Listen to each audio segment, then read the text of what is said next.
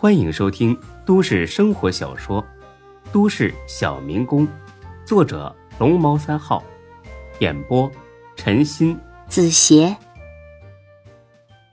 第五百七十四集。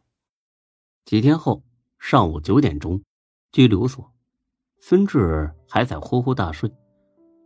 不知道为什么，从前两天开始，他原本郁郁寡欢的情绪突然变得轻松了。就像是瞬间顿悟了一样。除了偶尔想起夏兰的时候还会撕心裂肺的难受之外，其余大部分时候心里都很平静。或许是孙志意识到了，无论自己多忧虑，都于事无补，不如保护好身体，面对现实。狱警开门的时候，孙志条件反射般的醒了。早饭又没吃啊？不饿。哎，好吧，搓搓脸，清醒一下。有人来看你了。谁啊？一个老大爷，说是叫张二狗。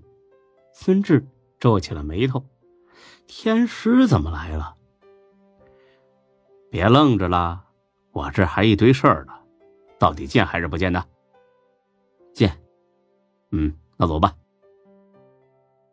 到了会监室，见张二狗笑眯眯的，孙志板起脸来。张二狗，你脸皮够厚的。我跟刘永才说的很清楚，让你们分了钱各自滚蛋，不要再拖累我了，也别来找我。你怎么又来了？钱分给你的钱太少了，是不是？呃，不是。那你想干什么呀？呃，不干什么。你说过给我养老送终的，做人要言而有信，对吧？对个屁啊！老子是说过这话，但那是以前。现在我他妈都要坐牢了，至少也得十几年。我已经是泥菩萨过江，自身难保了，还怎么给你养老送终啊？说句不好听的。说不定你哪天就翘辫子了，到时候我还得越狱出去给你办丧事吗？那你让我怎么办呢？你爱怎么办怎么办？你是真的赖上我了呀？哎，你不会去养老院吗？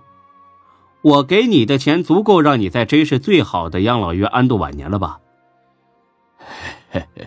听起来不错，但是我还是想跟你们在一块儿。哈哈哈，哈哈哈哈哈！哈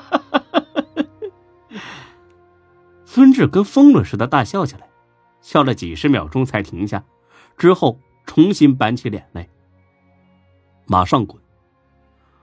我再也不想看到你这条老寄生虫了，你让我觉得恶心！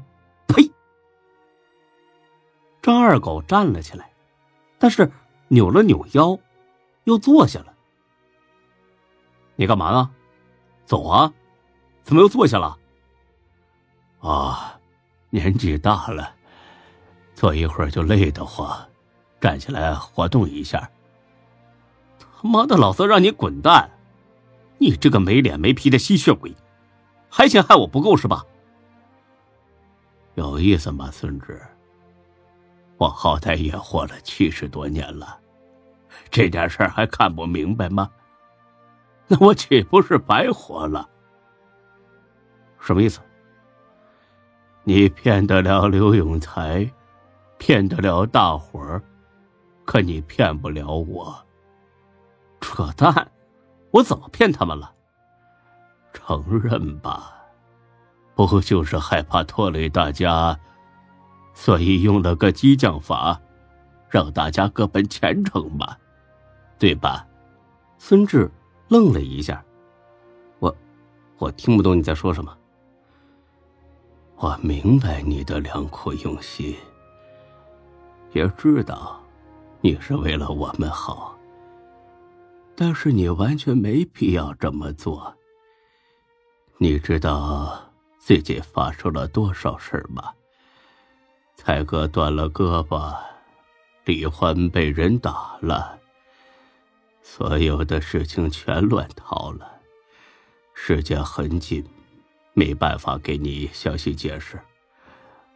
我只告诉你一句话：这件事情还有转机，真的，你信我一回。孙志盯着张二狗，没有说话。别看了，我没骗你。只要你好好配合，完全可能熬过这一劫的。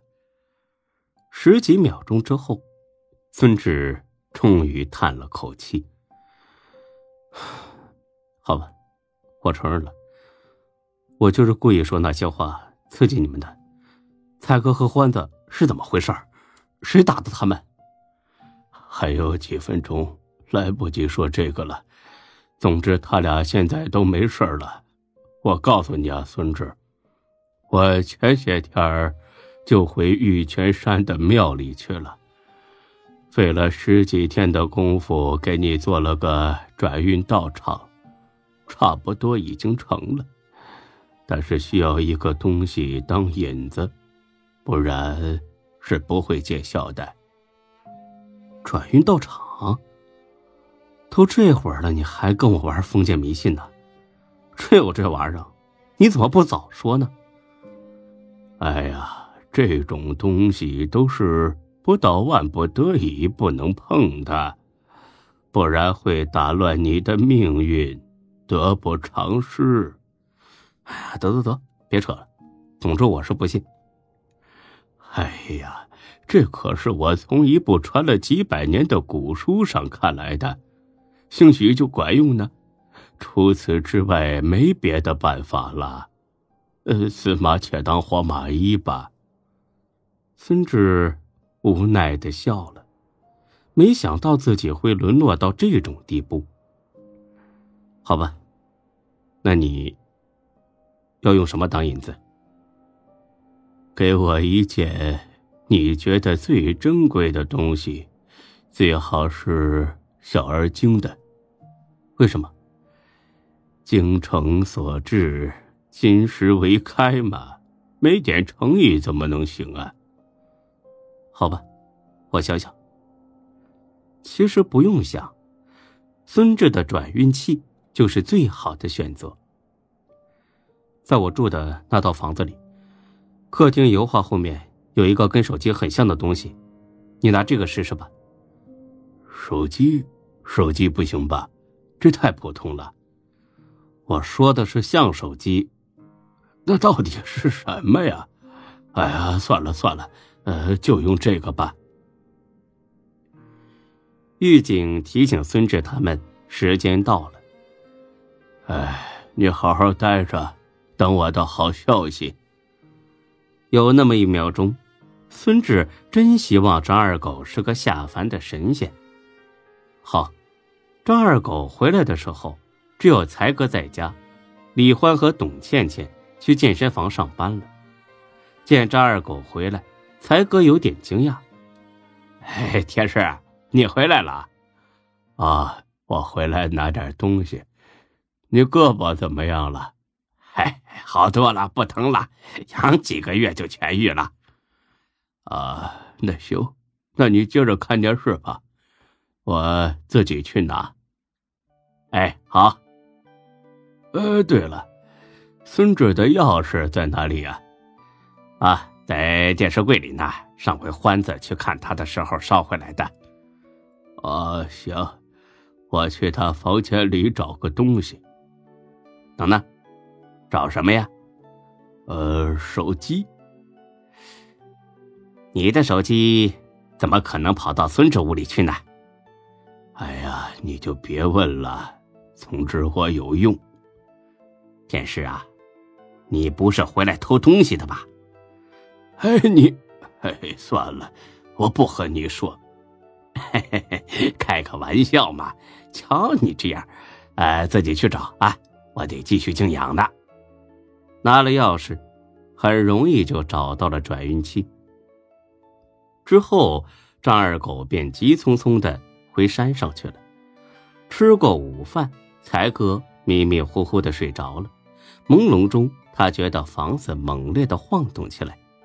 刚睁开眼，就看到茶几上的醋瓶子和碗都摔倒在地，天花板上的吊灯也剧烈的跟着摇晃起来。哎妈呀！地震了！